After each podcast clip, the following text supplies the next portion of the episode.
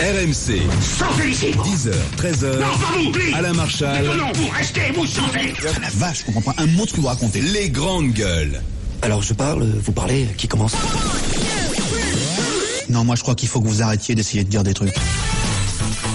Les GG, les grandes gueules, c'est en direct, c'est sur RMC, c'est sur numéro 23, radio et télé pour euh, les GG, les grandes gueules avec aujourd'hui Jacques Maillot, le fondateur du Voyagiste Nouvelle Frontière, Claire Petit qui est commerçante, Charles Consigny qui est juriste, qui est romancier, des grandes gueules, des grandes gueules que vous avez pu entendre commenter tout à l'heure euh, la primaire de la droite et du centre. On s'est étonné de savoir si on n'avait pas un acharnement tactique voulu contre Nicolas Sarkozy et si euh, euh, les, les autres impétrants, les autres candidats n'étaient pas en train de la jouer contre Sarkozy, ensuite pour privilégier Alain Juppé. Bref, il jouait déjà la, la carte gagnante. Qu'avez-vous trouvé bon hier, très bon, qui est sorti du lot?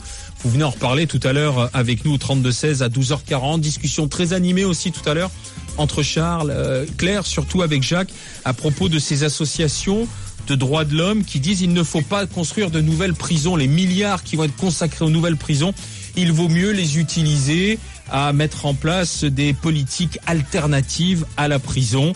Est-ce que c'était une bonne idée ou pas? Est-ce que c'est une bonne idée ou pas? Est-ce que ça mérite d'en parler, effectivement, de, de revenir sur ce que le gouvernement veut faire? 32-16 et à 12h40, vous reprenez la parole avec les GG. C'est l'heure du grand oral. RMC, le grand oral des grandes gueules. Bonjour Jean-Pierre Chevènement. Bonjour. Bonjour, monsieur- je peux vous dire encore monsieur le ministre parce que Si vous, vous voulez, ça ne se perd ça pas. vous flatte encore un peu quand on dit monsieur le Pas ministre du pas tout, non, non, ça ne m'a jamais impressionné. D'accord. Euh, Est-ce vous que savez que ministre a la même racine que minus donc je la prends certainement à vos auditeurs ou à vos téléspectateurs, mais il n'y a pas de quoi être impressionné. est-ce que vous répéteriez cette phrase aujourd'hui prononcée au cœur de l'été Les musulmans doivent faire preuve de discrétion? Mais bien entendu, c'est un conseil que je leur ai donné dans leur intérêt même, mais pas seulement à eux, à toutes les religions, dans l'espace public commun de débat euh, qui est l'espace euh, laïque, où on doit produire des arguments raisonnés et pas afficher sa, la révélation particulière euh, de chacun, les dogmes, etc. Maintenant, en dehors de cet espace commun, la religion est libre. La laïcité n'est pas dirigée contre la religion, au Et contraire. contre l'islam en particulier Et pas du tout. Hein. Et, et par conséquent, la laïcité est une garantie pour toutes les religions et une garantie pour la paix civile, pour éviter Alors que justement, parce que elles ne s'affrontent. Voilà, ce que vous dites, la paix civile qui est au cœur justement de, de, de ce livre, un défi de civilisation, la seule stratégie pour la France, c'est votre livre, Jean-Pierre Chevènement. Est-ce que la France est au bord de la guerre civile? Est-ce que la paix civile est en danger? Bref, la guerre civile menace-t-elle? C'est la stratégie de Daesh. Elle a été formulée par un de ses théoriciens, Al-Souri en 2006, et on voit très bien qu'il y a des liens entre le territoire contrôlé par Daesh et puis euh, les commandos qui sont activés dans euh, nos villes. Par conséquent, c'est un plan prémédité. Et le but, c'est en effet de dresser les uns contre les autres différentes catégories de Français, euh, les immigrés, bien entendu, ou du moins certains d'entre eux, et puis les gens qui ont une conception de la nation refermée sur elle-même, euh, identitaire, et euh, qui pensent qu'effectivement, ils sont menacés non pas par euh, le terrorisme djihadiste, qui est une pathologie de l'islam, mais par l'islam en général. Ce qui est une grave erreur, parce que la, la coupure, elle est à l'intérieur même du monde musulman, elle oppose ces fanatiques à tous ceux qui pratiquent une foi, euh, je dirais, apaisée, comme euh, les musulmans d'Afrique euh, du Nord ou d'Afrique de l'Ouest que nous connaissons bien,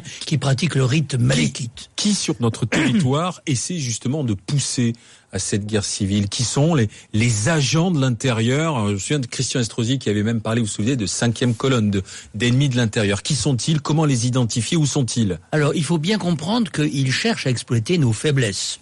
Un taux de chômage qui frappe euh, très durement la jeunesse et particulièrement celle des cités. Et puis la panne de l'intégration qui fait qu'une partie des euh, gens qui ont immigré en France ou plus gravement encore, leurs enfants et leurs petits-enfants ne se reconnaissent pas du tout dans la République et dans la France. Donc là, il y a une, le Oui. germe d'une sécession identitaire qui est grave et qui est exploitée euh, parce que, naturellement, le ressentiment qui peut exister plonge ses racines non seulement dans des problèmes internes à la société française, mais aussi dans un contentieux historique ancien entre l'Orient et l'Occident. Je ne parlerai pas de la colonisation, des guerres israélo-arabes, des décennies déstabilisation très grave qu'ont été les deux guerres du Golfe, qui ont produit Daesh. Car euh, Daesh, c'est quoi? C'est la réaction des musulmans sunnites de l'ouest irakien face à un pouvoir qui est aujourd'hui dominé par les chiites, qui ne l'avaient jamais exercé et qui, d'une certaine manière, euh, au moins leurs milices, sont mus par un désir de revanche. Vous êtes dans la culture de l'excuse là, de dire euh, attention, c'est c'est nous qui avons provoqué, c'est nous qui sommes responsables de ce qui arrive, c'est nous qui avons euh, Non, je suis- justement mis en place ce terreau sur lequel est en train de monter aujourd'hui le fondamentalisme et le Que les le choses soient claires, je suis contre la culture de l'excuse, mais je pense que personne n'est- n'est condamné à l'imbécilité. Et par conséquent, on doit comprendre les raisons qui ont fait que historiquement ce ressentiment euh, s'est créé et pourquoi il est partagé par une fraction de la jeunesse française, hein, qui a évidemment tort parce que son avenir est en France. hein. Il n'est pas dans une illusoire nation musulmane hein, qui serait dressée contre l'Occident et plus particulièrement euh, en Europe contre la France. Non, je pense qu'il faut comprendre tout cela, ne serait-ce que pour avoir un, un usage de la force plus proportionné, C'est plus ça, modéré. C'est pour ça que la, la- la- je vais te donner la parole, Jacques. C'est pour ça que la France doit reprendre en main, ou les autorités doivent reprendre en main l'islam, l'islam de France, notamment avec l'œuvre des, la fondation des œuvres de l'islam, avec. S'il y a un lien logique avec ce que je viens de dire, on devrait avoir une politique plus avisée en Syrie, par exemple. Politique ne pas, étrangère. Ne pas Oui, soutenir euh, euh, Al-Nostra, qui est une filiale d'Al-Qaïda, parce que pour moi, Daesh hein, ou euh, Al-Qaïda, je les mets dans le même sac. Maintenant, si je reviens en France, bien ce qui entendu, intéresse nos concitoyens aujourd'hui, c'est ce qui entendu, fait qu'ils sont inquiets aujourd'hui. Il faut que les jeunes de culture musulmane, à la deuxième ou troisième génération, aient des modèles euh, à, à quoi s'identifier, qui ne soient pas ceux que leur offrent les prédicateurs euh, salafistes, qui ne soient pas euh, le modèle euh, des compagnons du prophète au septième siècle euh, de notre ère, hein, qui est le siècle de l'Égir pour les musulmans. Il faut leur montrer que leur avenir est en France et que le Coran, ben, il doit mobiliser toutes les connaissances pour être bien compris. C'est d'ailleurs ce que dit le Coran lui-même. Donc voilà, c'est un appel à euh, substituer à une mythologie mortifère une autre mythologie qui serait une mythologie euh, de progrès, une mythologie qui ferait que euh, cette jeunesse se sentirait associée à la construction d'un avenir qui nous est commun. Jacques Maillot. Tu as évoqué la participation aux deux guerres du Golfe. Tu penses que ça a été une erreur, toujours, d'avoir participé à ces deux guerres? Bah, évidemment. Et qu'on en paye les conséquences évidemment, la destruction de l'État irakien après ces deux guerres du Golfe, entre lesquelles je ne fais pas d'ailleurs, euh, euh, je, je- je- je rappelle qu'il y a eu un blocus qui a littéralement encagé le peuple euh, irakien, qui a fait au moins 500 000 victimes. Et quand on en faisait la réflexion à Madame Albright, qui était à l'é- à l'époque secrétaire d'État américaine, elle disait c'est le prix à payer. Et puis ensuite, il y a eu la guerre de Bush fils, qui a détruit l'Irak, détruit son armée, son administration, son État, et qui a livré le pouvoir à des chiites très largement influencés par Téhéran. Donc, ces deux guerres du Golfe ont eu deux résultats qui n'étaient pas prévus à l'origine. Premièrement, on a mis l'Iran en situation de puissance dominante et deuxièmement on a ouvert la voie euh, au terrorisme euh, djihadiste hein, à- à- alors l'islamisme euh, Oui, mais enfin, ce terrorisme, il faut le... oui, d'accord, mais il faut le combattre aujourd'hui, euh, euh, Jean-Pierre Chevènement, ce terrorisme qui est justement hors des frontières. Voilà, qui mais est- il faut le qui est au- combattre qui est au en le Sahel. connaissant. Et, et nos, nos troupes sont d'ailleurs, nos soldats sont d'ailleurs là-bas pour euh, pour faire leur, leur travail, pour lutter avec les les soldats irakiens, avec les Kurdes, pour couper la tête de Daesh maintenant. Et il faut intervenir quand même là-bas. Comme vous le dites, on ne peut qu'adhérer à votre propos, mais il faut bien comprendre comment cette situation s'est créée. Et par exemple, Mossoul. Bah, enfin, ça c'est le passé, Alors, on va pas refaire le passé. Non, non, mais je parle de l'avenir. On va reprendre Mossoul, mais Mossoul est convoité, est convoité par les Arabes euh, su- sunnites qui habitent cette région, par le gouvernement de Bagdad à prépondérance chiite, avec ses milices, ses milices chiites, et par les Kurdes. hein, plus ou moins appuyés par euh, la Turquie, dont les troupes sont massées à proximité. Donc vous avez, et c'est ça la difficulté de la reprise de Mossoul, vous avez trois forces qui ne sont qu'en apparence alliées et qui peuvent se taper dessus et par conséquent donner euh, à El Baghdadi et euh, aux- aux djihadistes des marges de manœuvre qu'on ne voit pas dans l'immédiat. Et n'oubliez jamais que c'est un mythe Daesh, c'est-à-dire que c'est un, un ressentiment, une haine qui plonge ses racines dans l'histoire, mais qui se projette en avant. Qu'est-ce qu'ils veulent Un califat mondial? Il y a une vision apocalyptique de l'histoire qu'il faut connaître, mais les, les gens qui mourront à Mossoul, ils, ils voudront figurer comme les martyrs des guerres à venir. Par conséquent, nous devons nous y prendre avec beaucoup de de précision, euh, de, et, et je dirais éviter par exemple des frappes aériennes massives Donc, sur, la des ville, troupes au sol sur la ville de, de, de Mossoul. Ben, il y a des troupes au sol qui sont les celles que j'ai dites. Pardon, les hein, frappes massives, actuellement, c'est le cas. Il y a des Oui. frappes massives sur Mossoul. Non mais pas- pas sur la, pas les, zones agglomérées, Oui, sur oui, les environs. et- sans, sans sur les soldats environs. français, Jean-Pierre Chevènement alors. sans soldats français. D'accord. Mais les soldats français, euh, c'est- cette affaire n'est quand même pas Vous la en êtes nôtre. sûr qu'il Je n'y en a que 100 Parce que euh, j'ai pas une confiance absolue dans ce que nous dit euh, notre président de la Non, République. sans Donc, SANS. il y en a peut-être beaucoup plus. il Non, faut attendre le prochain que livre. Peut-être Nos canons. César et nos avions Rafale ne frappent pas l'agglomération de Mossoul. Hein, il faudrait des cibles très facilement identifiables et sans dégâts collatéraux. Euh, c'est presque impossible dans une ville peuplée de 1,5 million et demi d'habitants. Question pour vous de Charles Consigny. Oui, monsieur le ministre, vous n'êtes pas un minus.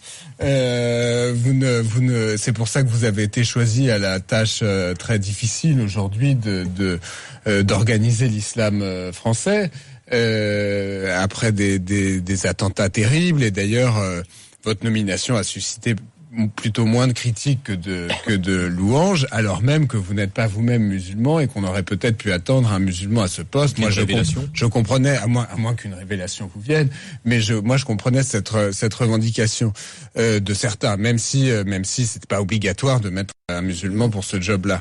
Euh, mais ça va être un- quelque chose de très difficile. Il y a un phénomène aujourd'hui de radicalisation d'une partie de, de l'islam français, d'une partie des musulmans français, en particulier les jeunes.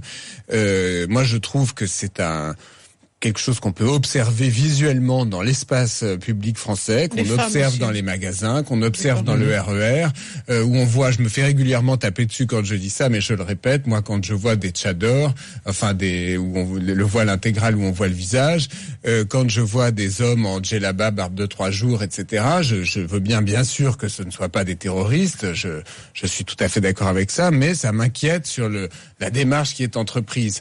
Quand j'entends qu'à Air France on a des problèmes avec des stewards qui refusent de servir les femmes ou des gens qui refusent de faire atterrir des avions parce que le pilote est une femme, ça m'inquiète.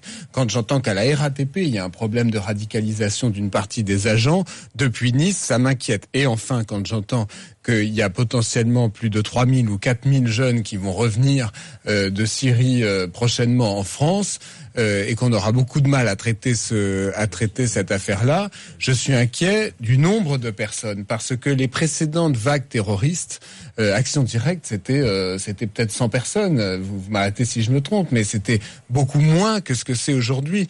Euh, là, on est sur un phénomène d'ampleur. Donc ma question c'est qu'est-ce que vous avez comme comme comme piste un peu de court terme euh, pour faire face à ce, Elle est à active. ce fléau. quoi. Elle est active cette fondation des œuvres de l'islam. un point d'abord, Mais oui. je ne suis pas chargé d'organiser le culte musulman, encore moins la communauté de tradition musulmane. Hein, j'ai été pressenti par Monsieur Cazeneuve, notre ministre de l'Intérieur, que j'apprécie, pour lequel j'ai beaucoup d'estime, dont la tâche est infiniment rude, pour m'occuper d'un secteur que je connais bien, puisque j'ai été à l'origine de la consultation qui, en 1999, a abouti à la signature d'un rappel des principes qui régissaient les rapports entre les pouvoirs publics et le culte musulman. Et puis, c'est sur cette base-là que M. Sarkozy a créé le Conseil français du culte musulman en 2003. Maintenant, une fondation avait été créée par Dominique de Villepin, elle n'a 2005, jamais marché. En 2005. 2005. Pourquoi n'a-t-elle jamais marché? Parce que les différentes tendances euh, qui se rattachent à des pays d'origine bloquent en quelque sorte le, le démarrage de cette fondation. C'est pour ça qu'on m'a pressenti, pour être un petit euh, moyen de désenliser un processus qui, dès le départ, s'était arrêté. Voilà. Il ne faut donc pas me donner des responsabilités que, qui ne sont pas Mais les miennes. mais je veux bien répondre. Mais Pardon Vous allez fournir des pistes justement sur cette Bien sûr, radicalisation. Non mais ça y est, je- concrètement, t'es président, ça y est, Hein c'est fait. Euh, Non, je dois être élu quand le, Ah bon. le Conseil d'État aura pris, euh, euh, donné son aval au décret d'utilité publique. Hein, ça Ah bah c'est demande, long, tu sais, c'est la France. Ça demande donc un ça petit va- peu de temps, mais j'ai pris déjà. J'ai déjà pris Avant les- avant la de présidentielle, contacts. quand même, parce que Hein, sinon, on et, n'est et pas je sorti fais, et je fais comme si je l'étais déjà, hein, voilà. en, en pensant que le travail sera suffisamment avancé pour que nous devenions opérationnels dès le le début de l'année prochaine. Mais c'est une œuvre de longue haleine. Il s'agit de traiter le problème qu'est l'existence de 4 à 5 millions de musulmans en France, qui sont des Français pour la plupart. Eh bien, il faut admettre qu'il y a une composante musulmane en France, comme il y a une composante juive, ce que personne ne conteste. Et il faut qu'ils soient des citoyens, avec tous leurs droits, et j'y veille, mais aussi avec tous leurs devoirs. Et par conséquent, quand j'écoute Monsieur Consigné, moi je ne peux pas m'empêcher de lui donner raison sur certaines observations qu'il fait. J'ai été élu pendant plus de 40 ans du territoire de Belfort, je connais l'état d'esprit euh, de la population euh, autochtone, je dirais. Et par conséquent, je demande aussi à nos compatriotes musulmans de tenir compte du ressenti de leurs concitoyens et de faire en sorte que, euh, je dirais, les dernières vagues de l'immigration s'inspirent de l'exemple qui avait été donné par les précédentes, c'est-à-dire rejoindre autant que possible les us et coutumes de la société d'accueil. Par exemple, l'égalité homme-femme. Il est évident qu'une femme voilée, c'est une femme qui est en quelque sorte euh, va interdite. vous répondre, c'est aussi ma liberté, puisque la laïcité me On peut garantit répondre le ça, fait mais de, de voilà, les, enquêtes que montrent que, le veux, quoi. les motivations sont diverses. Il y a sûrement euh, la piété, la réserve, la pudeur. Il y a aussi l'affirmation d'une religion euh, fondamentaliste. Il y a aussi un certain défi identitaire. Tout ça euh, existe, mais on ne va pas sonder les reins et les cœurs. Ce qu'on demande à tous, musulmans ou non, c'est de respecter la loi républicaine. Jean-Pierre Chevènement, vous restez avec nous. Le livre Un défi de civilisation, la seule stratégie pour la France. On va continuer d'en parler, bien sûr. Question de Claire au Petit. Parler de vos petits camarades de la gauche aussi. Est-ce que hier au soir j'ai entendu à la primaire de la droite dire il y a une hypothèse qui est inconcevable, c'est François Hollande au deuxième tour de la présidentielle. Est-ce que c'est inconcevable pour vous aussi? Nous verrons cela et puis vous nous direz ce que vous pensez des impétrants de la primaire de la droite et du centre. Jean-Pierre Chevènement passe le grand oral des GG en direct sur RMC numéro 23. RMC 10h13h à la Marshall. Les grandes gueules. RMC jusqu'à 13h finir par vous aimer les uns les autres, bordel de merde. à la Marshall. Encore un qui se prend pour le fils de Dieu. Les grandes gueules. Maintenant, ça va chier. Les GG, les, les grandes gueules avec Oui, le, grand oral aujourd'hui. C'est Jean-Pierre Chevènement, l'ancien ministre Jean-Pierre Chevènement qui est avec nous, qui va normalement euh, présider euh, à la Fondation des œuvres de l'islam. Le livre Un défi de civilisation, la seule stratégie pour la France, c'est aux éditions Fayard. Claire au petit et ensuite on parle de politique. Oui, et, et il y a un phénomène que l'on parle pas, mais qui se développe de plus en plus dans certaines villes. Ce sont des magasins qui ont des tenues pour euh, de- des enfants de 5 ans, avec un habillage évidemment de, de, de, l'islam, pas voilà, là, vraiment. Et là, rien ne se fait. On, on, on en trouve même sur certains marchés. Quel genre de tenue? Eh ben, les, les, les robes complètes euh, blanches, très jolies, brodées pour les petites gamines de 5 ans, avec le voile. Ce qui fait que vous voyez dans les rues et dans les magasins ce genre de tenue. Ça, ça, ça fait pas très longtemps. hein, ça France, fait qui- pas- qui- que tu vois plutôt ça- en Arabie Saoudite, au absolument, Qatar ça fait- ou, ça- euh, en dans les monarchies du Golfe. Et, et, et ce- et ce qui se fait, c'est que ces tenues sont extrêmement féminines. Elles sont jolies pour ces enfants. Ils sont, Donc, elles sont brodées. Absolument. des vêtements aussi. Et vous les voyez de plus en plus, nous commençons même à les voir vendus sur, le, sur certains marchés de, de nos banlieues et dans nos villes. Et ça, ça fait extrêmement peur. Donc la maman est habillée à peu près pareil, et la gamine qui a 4-5 ans est pareil. Je dois dire que c'est en aucune manière une prescription coranique. Ça n'a rien à voir avec la religion. Pour une raison très simple, c'est que ces Non, mais pour eux, petites filles eux, eux, c'est- c'est ça, hein. ne, ne ressortissent pas Hmm. euh, de, même des usages. Parce que vous savez que même il y a des discussions entre théologiens pour savoir si le Coran lui-même prône ou non euh, le voile. Ouais. Alors il y a des, des, des sourates où on peut le penser, mais euh, réellement il y a une mode qui s'est développée à l'instigation d'un certain nombre de marques, de griffes, avec des designers, souvent euh, euh, australiens, américains, parce qu'ils visent un marché qui est le marché du Golfe et des pétromonarchies. Et il faut bien voir que l'augmentation des prix du pétrole dans les années 1970 a fait que des marchés se sont ouverts qui, euh, naturellement, ont entraîné euh, un certain nombre de créateurs à vouloir s'adapter aux désirs supposés de ces marchés. Ils Alors, ont attendez, quoi Parce que ces enfants qui ont la moyenne des, des- des petites filles ont entre 4 et 5 ans. L'année prochaine, c'est 6 ans. L'école obligatoire. Ça, c'est la Nous responsabilité des parents. Il est évident que là, il y a une forme de sécession identitaire. Hein, et par conséquent, il faut expliquer, en menant le combat des idées à nos compatriotes de tradition musulmane, que c'est une très mauvaise voie que celle-là, qui ne peut Qui va leur aboutir. Eh bien, moi, par exemple, puisque je suis à votre euh, micro, je n'ai pas deux langages, un pour les uns, un pour les autres. Je dis, voilà, ce qui est raisonnable, c'est de tendre autant que possible vers les mœurs Et du vous ne, pays. vous ne pensez pas qu'il faudrait mieux s'adresser déjà quand même aux municipalités qui acceptent sur les marchés, qui gèrent eux-mêmes, que ce genre d'articles soit vendu chez eux? Vous savez, les, les- les municipalités n'ont pas jusqu'à nouvel ordre le choix de dire ce qui est Ah, vendu Sur les marchés, non. si. Je vous dis bien sur les marchés, Alors, le marché qu'ils gèrent public. eux-mêmes. Ouais. Dossier Non, sur lequel vous penserez peut-être avec la, la fondation euh, Mais je pense Jean-Pierre que c'est plutôt au Conseil français du culte musulman, qui existe déjà, qui a créé un conseil religieux, qui euh, va... Qui n'est pas des plus téméraires. Mais ça se développe de plus en plus. Non, il n'est pas téméraire, mais il faut lui laisser le temps de... de Non, on n'a pas le temps pour de- des enfants de 5 ans. Non, il faut lui laisser le temps de s'organiser. Et euh, je dirais que c'est une institution récente. Elle a été créée en 2003. Euh, je pense que le président, M. Gbibech, que je connais bien, est un homme raisonnable et qu'il peut comprendre euh, le, la nécessité de tenir compte du ressenti De la population. l'immense majorité de la population. Jean-Pierre Chevènement, venons-en euh, aux élections, à la campagne électorale. Pour vous, François Hollande est définitivement euh, éliminé ou disqualifié de la prochaine élection? Alors, vous avez évoqué mon livre. Il y a une rétrospective dans mon livre sur l'histoire de la gauche. Et on voit bien que ce que nous voyons aujourd'hui hein, est le résultat d'un processus euh, qui est en cours depuis une bonne trentaine d'années, trois décennies. Et euh, par exemple, dans le débat hier soir des candidats de, de la, droite. un seul a parlé de l'Europe. C'est Monsieur Poisson.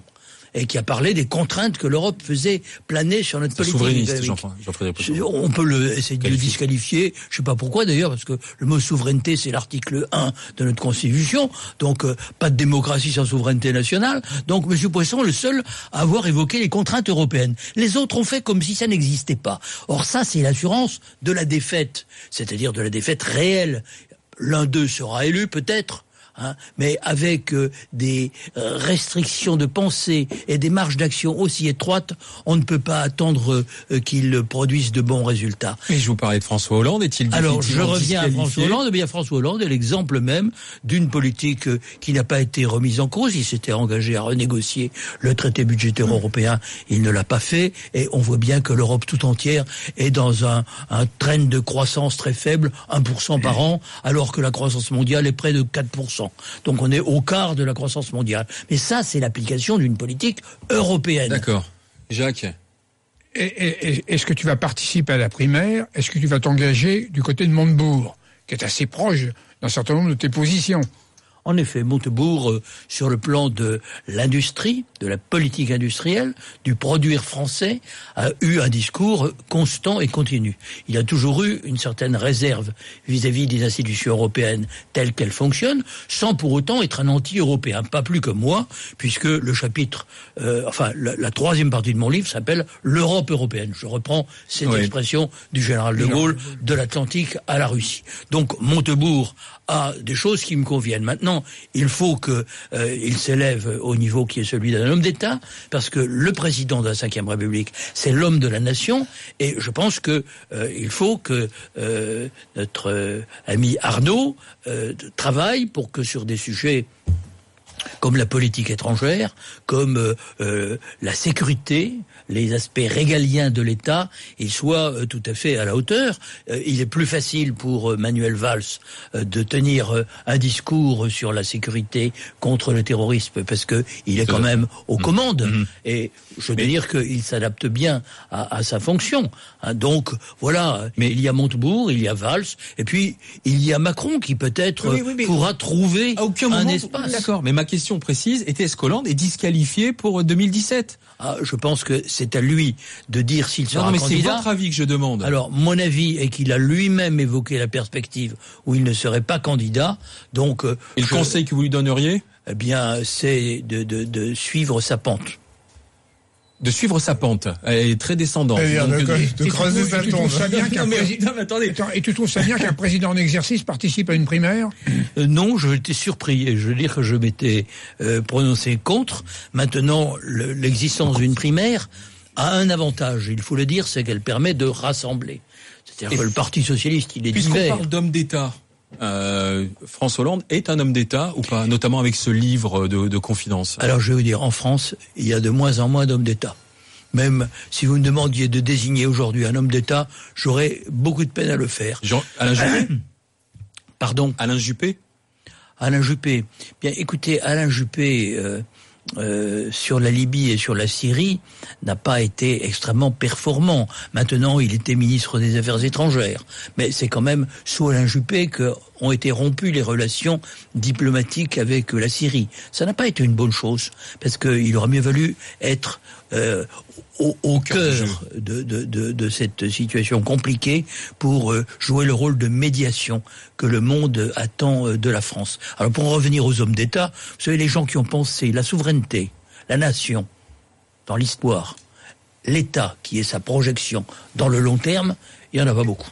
Hein à part moi, Jean-Pierre Chevènement. Après le général de Gaulle, quand même. Vous restez... Non, mais je ne parle que des Alors, Justement, puisqu'on on est sur cette campagne électorale, on va ouvrir notre petite rubrique et vous allez y participer. Ça s'appelle le Grand Prix de l'Élysée. Ce sont les dernières nouvelles, justement, concernant cette course qui va nous emmener jusqu'à l'élection du mois de mai prochain.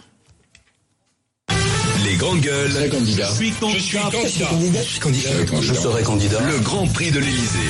Et je vous propose d'écouter euh, Emmanuel Macron. C'était il y a quelques jours avec nos confrères de Mediapart. Il a annoncé sa démission de la fonction publique. Je suis favorable, je l'avais d'ailleurs proposé dans la première loi que j'ai portée, à une réforme pour la haute fonction publique et en particulier le corps auquel j'appartiens. Ça n'est pas un corps juridictionnel, donc il ne justifie pas d'avoir des protections tout au long de sa vie et des droits au retour permanent. Donc, vous, vous démissionnez? donc, et donc, je serai amené à démissionner de la fonction publique. Il tient sa promesse, il démissionne de la fonction publique. Il dit d'ailleurs que ça va lui coûter de l'argent puisqu'il doit 10 années de sa vie, 50 000 euros. Euh, Macron, ça pourrait être euh, un prochain président, euh, Jean-Pierre Chevènement? Ça dépendra de l'organisation du jeu. Si effectivement euh, il y a un choix entre euh, Juppé et Macron, il est probable que je donnerai ses chances à la jeunesse et que je voterai pour Macron. Si ça devait se passer comme ça, on ne peut pas totalement l'exclure. Mais il y a d'autres hypothèses. Il se peut qu'il y ait une primaire. Si euh, François Hollande est candidat à cette primaire, il peut quand même être battu par Arnaud Montebourg.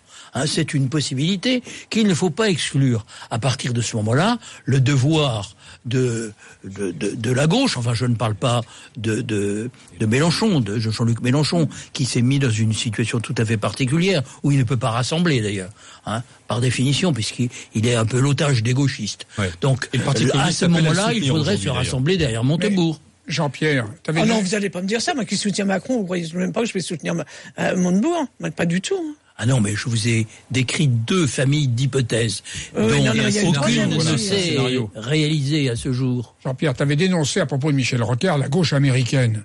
Je trouve que quand même Macron a quand même quelques similitudes avec Michel Rocard. Absolument, mais il faudrait euh, qu'il éclaircisse ces choses, parce que pour le moment, il n'a pas révélé grand-chose des grands axes de son programme. Mais je crois savoir, hein, puisqu'il me l'a dit, hein, qu'il allait le faire prochainement. Voilà. Il va pré préciser sa vision. Il Emmanuel va Macron. préciser sa vision. Combien de divisions? Pour gagner une présidentielle vous Avec savez, j'ai été candidat en 2002 et je n'avais effectivement aucune grande organisation derrière moi. Enfin, vous n'avez pas fait un score phénoménal en Oui, c'est 2002, ce que j'allais Jean-Pierre vous dire. Chevènement, Avec tout le respect que j'ai pour vous et votre Oui, un peu plus d'un parcours. million et demi d'électeurs, c'était tout à fait ça insuffisant gagner- parce que les deux partis traditionnels qui euh, ont conduit la France à la situation où elle en est aujourd'hui étaient encore assez puissants pour que, euh, à partir du moment où les deux candidats, euh, à l'époque euh, Chirac et Jospin se sont déclarés, les médias ont basculé vers eux et puis il y a eu euh, floraison de petits candidats, donc c'était très difficile. Mais la situation, en effet, n'est pas tout à fait aujourd'hui ce qu'elle était en 2002. Ce que j'ai dit en 2002 se révèle juste. Vous relisez tout ce que j'ai dit en 2002. C'est exactement la situation à laquelle nous avons abouti aujourd'hui. Hein, sur le plan de la sécurité, de l'école, du mépris du long terme, du court-termisme. J'ai dit à peu près tout ce qu'il fallait dire. Mais seulement un million et demi de Français m'ont entendu. C'est déjà beaucoup. C'est déjà beaucoup puisque je venais en tête de toutes les familles de la gauche plurielle à l'époque en dehors du Parti socialiste. Ben, Aujourd'hui, est-ce que Macron peut réaliser, c'est-à-dire quelque chose euh, comme un rassemblement de tous ceux qui ne veulent ni de la droite ni de la gauche de gouvernement, qui ont fait malheureusement euh, leurs preuves hein, On voit le résultat auquel euh, ces deux formations nous ont conduits. Eh bien, pour échapper à Marine Le Pen, certains peuvent être tentés de penser que Macron est une issue possible. Oui, surtout, surtout si c'est Sarkozy qui est, euh, qui, qui est choisi par la droite. Si c'est Juppé, ça sera un petit peu plus difficile pour lui. Mais si c'est Sarkozy, il va récupérer énormément de centristes. Et à partir de ce moment-là, il a de très. Deuxième petit extrait pour vous, euh, euh, Jean-Pierre Chevènement, vous qui connaissez bien les arcanes du pouvoir, l'Élysée en tant que ministre, les conseils des ministres. C'est euh, dans ce Grand Prix de l'Élysée, vous allez écouter Stéphane Le Foll. C'est le porte-parole du gouvernement. C'est l'homme qui vient tous les mercredis après le Conseil des ministres répondre aux questions des journalistes, dit ce qui s'est passé en Conseil des ministres. Et là, la question lui était posée de alors, Hollande-Valls, est-ce que ça va mieux? Regardez Stéphane Le Foll, écoutez Stéphane Le Foll, le ton et l'attitude. Un président qui préside et un Premier ministre qui gouverne. Le président de la République qui a rappelé qu'il fallait garder cohésion et solidarité. Le Premier ministre a repris euh, ces mots en disant qu'il euh, y avait euh, un bilan à défendre et qu'il le ferait. Voilà, vous avez vu l'enthousiasme, la, la hein. conviction, c'est la, la, grande dépression aujourd'hui, Oh mais c'était pour assurer que en fait euh, François Hollande et Manuel Valls avaient mis les choses au clair l'un avec l'autre depuis la sortie du livre, les critiques ouvertes du, du Premier ministre et que le, maintenant le président est à la tâche et le Premier ministre euh, l'est aussi et que tout va bien. Donc il, on ne il les croit était pas. temps de faire tomber la tension. Et vous croyez franchement qu'elle est retombée? Ah ben chez euh, euh, Chez Stéphane Le Foll, la tension, elle est- elle est la très basse. tension est, est assez basse. Oui. On est d'accord. Hein, Mais en même temps, on ne peut pas être toujours dans le psychodrame. Hein. Euh, Mais pourquoi est-ce qu'il n'est pas parti Manuel Valls? Vous qui avez démissionné au moment où vous n'étiez pas d'accord, il aurait dû démissionner Manuel Valls. À un mois du, de la date à laquelle le président a annoncé qu'il ferait euh, connaître ses décisions, ça n'aurait pas été prudent. Parce qu'il est évident que si François Hollande ne se représente pas, Manuel Valls sera euh, candidat. Candidat naturel. C'est comme ça que l'on dit. Je ne dis pas qu'il sera le candidat naturel, il sera le candidat euh, parmi les autres. Et, les autres décideront, enfin les autres, les, les, les, les gens qui se déplaceront pour aller à la primaire de la gauche. Charles Consigny. Et euh, dans ces cas-là, est-ce que vous soutiendrez Valls? S'il y a Valls-Macron, euh, Valls-Macron-Juppé, une belle hégémonie euh, intellectuelle. Je, je n'ai pas fait mon choix, mais vous savez ce que sont mes analyses. Euh, mon livre Le Monde, je déplace l'axe de la caméra. Je dis c'est sur la globalisation qu'il faut réfléchir. Mais oui, Malheureusement, la gauche s'y est ralliée il y a une trentaine d'années, et on voit le résultat. On voit le résultat pas seulement en France, en Europe, où nous avons perdu la première place. On le voit dans le monde musulman. Parce que cette radicalisation, cette euh, évolution vers le fondamentalisme religieux, c'est aussi une conséquence de tout ce qui s'est passé. Et euh, par conséquent, euh, je pense qu'il n'y a pas parmi les impétrants aujourd'hui d'analyse suffisamment solide, étoffée du monde dans lequel nous sommes. Et il faut quand même une vision du chemin que la France doit prendre pour sortir du bourbier où elle est actuellement. Et ce chemin, je le dis, c'est l'Europe européenne. C'est un concept que nous a légué le général de Gaulle. Il faut penser qu'entre les États-Unis et la Chine, qui domineront le 21e siècle, et on est parti pour ça, parce que la Chine, elle croit, elle va bientôt rattraper les États-Unis. Et puis, on voit bien que dans l'Asie-Pacifique, ces deux puissances se font face. Et les États-Unis, ils abandonnent un petit peu l'Europe. D'ailleurs, une des conséquences que nous devrions tirer de ce qui se passe aux États-Unis des élections américaines, c'est qu'il est temps que nous soyons indépendants. Or, pouvons-nous être indépendants sans réaliser euh, un partenariat étroit entre la France et l'Allemagne, d'abord, et ensuite avec la Russie, dont on dit beaucoup de mal, je sais que c'est à la mode, la poutinophobie et la russophobie Donc se on doit portent bien. à l'Europe de mais l'Atlantique à l'Oural. on oublie quand même beaucoup d'épisodes de notre histoire, ne serait-ce que Stalingrad. Aujourd'hui, quand on dit à un Français Stalingrad, il dit campement de migrants. Ouais. Non, il oublie que c'était la plus grande bataille de la Deuxième Guerre mondiale, celle qui a euh, finalement décidé de l'effondrement de l'Allemagne nazie. Toute chose qu'on a oubliée. Alors il faut quand même tenir compte de ce qu'est le peuple russe, de sa Mais capacité. d'ailleurs, monsieur, Che- et- et on observe en fait qu'aujourd'hui, celle qui, dans le jeu politique, est la plus proche de vos thèses, de ce qu'on appelle la gauche chevènementiste, c'est Marine Le Pen. comment ça vous fait euh, réagir Surtout qu'il y a Florian Philippot qui vient de chez vous. Donc, ah, non, Florian Philippot dit avoir participé à mes comités de soutien. Moi, je ne l'ai jamais rencontré. Je répète cette précision que j'ai déjà apportée à de multiples reprises. Hein, et pour le reste, je ne cède pas aux provocations qui disent Marine Le Pen, etc. Pourquoi pas François Fillon si sur l'Europe il avait maintenu la position qui était la sienne quand il a voté contre le traité de Maastricht. Hein la seule qui incarne aujourd'hui cette tendance, effectivement, quand même. Non, vous sentez bien que Marine Le Pen nous ferait rentrer dans cette escalade, dans cette surenchère euh, qui serait, euh, euh, le, le, je dirais, le, le le résultat auquel veut nous conduire Daesh. Daesh veut conduire euh, les Français à s'affronter. Il veut la guerre civile. Et par conséquent, je dirais que Marine Le Pen, pour ce qu'elle représente, hein, elle est quelque chose qu'on ne veut pas souhaiter pour la France. Hein. Je ne dis pas de mal de la personne elle-même, ni des électeurs du, Front National, mais je pense qu'on doit les ramener sur une ligne républicaine énergique, et c'est ce que je leur propose à travers euh, ce livre où il y a toutes les clés de l'avenir. Un défi de civilisation, c'est aux éditions Fayard. Merci Jean-Pierre Chevènement d'être passé par le grand oral des GG. Dans un instant, on se retrouve avec Mourad, Pierre, Cédric pour le GG vous. RMC, 10h-13h, les grandes gueules. RMC, à la Marshall. Les grandes gueules. Les GG, les grandes gueules, Claire, Jacques, Charles, c'est le moment de reprendre la parole. GG et vous, bien nourris aujourd'hui. Cédric, Mourad et Pierre sont impatients de discuter avec vous. RMC, les grandes gueules, les GG et vous. On va commencer avec Cédric. On a évoqué la, la, décision, le souhait du président du Conseil régional Provence-Alpes-Côte d'Azur, Christian Estrosi, d'avoir une préférence régionale pour les entreprises. On écoute Jacques et on donne la parole à Cédric. Je suis en désaccord total avec cette proposition d'Estrosi, parce que c'est tout à fait la distorsion de concurrence. Mais qu'est-ce qu'Estrosi vient de s'occuper vient de s'occuper des problèmes des commandes De ce côté-là, c'est le problème de, euh, finalement de, la compétition, c'est le problème de la concurrence. Euh, il y, a, y a plein d'entreprises dans la région qui sont très compétitives. Cédric, bonjour. Oui, bonjour, bonjour à toute l'équipe des Vous êtes à Carrosse, dans les Alpes-Maritimes. Jacques vous écoute. Oui, bonjour, monsieur Maillot. Salut Cédric. Bonjour, bonjour. Vous me faites bondir comme à chaque fois. Mais, c'est bien, c'est bien. C'est pour la bonne cause, vous me faites réagir, c'est très bien, c'est très bien. Moi je trouve que pour une fois qu'il y a un politique qui s'intéresse un petit peu à ce qui se passe localement euh, dans son contexte, je trouve ça très bien, très bien parce que la concurrence, on est pour, on est pour tout ça, mais que tout le monde ait les mêmes règles du jeu, et c'est là où il y a le problème. Alors on a le problème certes avec les régions, mais nous c'est amplifié avec la frontière italienne par exemple, où aujourd'hui, ben oui, on est pour la concurrence, mais que tout le monde respecte. Donc, je suis dans le domaine du BTP, mais que tout le monde respecte les règles, les règles de transport, le respect des normes françaises, les charges sociales, etc.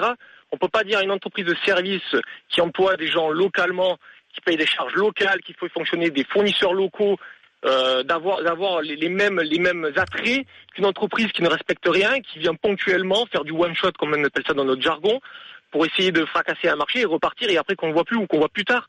C'est pas possible. Donc moi je trouve la proposition de Christian Estrosi très bien. Maintenant, à voir comment la mettre en œuvre. D'accord. Il y a un coefficient pondérateur qui permet de juger tel ou tel critère. Jacques. Bah, on verra déjà dans la pratique comment ça va fonctionner. D'ailleurs, apparemment, ça ne concernerait que les TPE et les PME.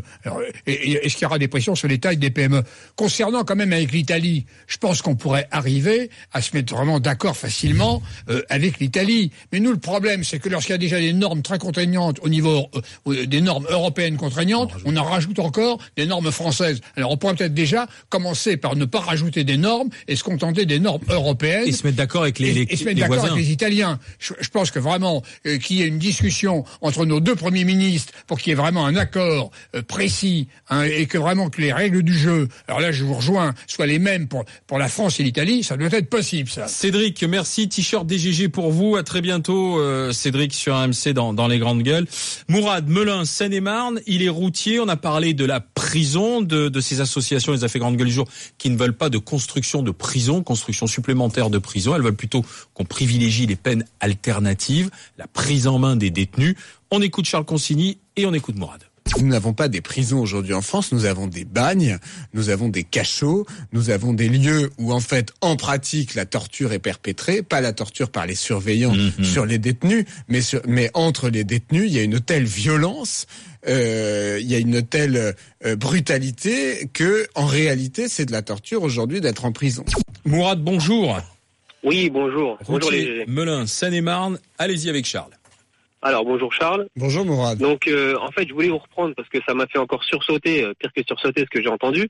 Vous dites que la, la prison en France est un bagne, c'est- ce sont des cachots.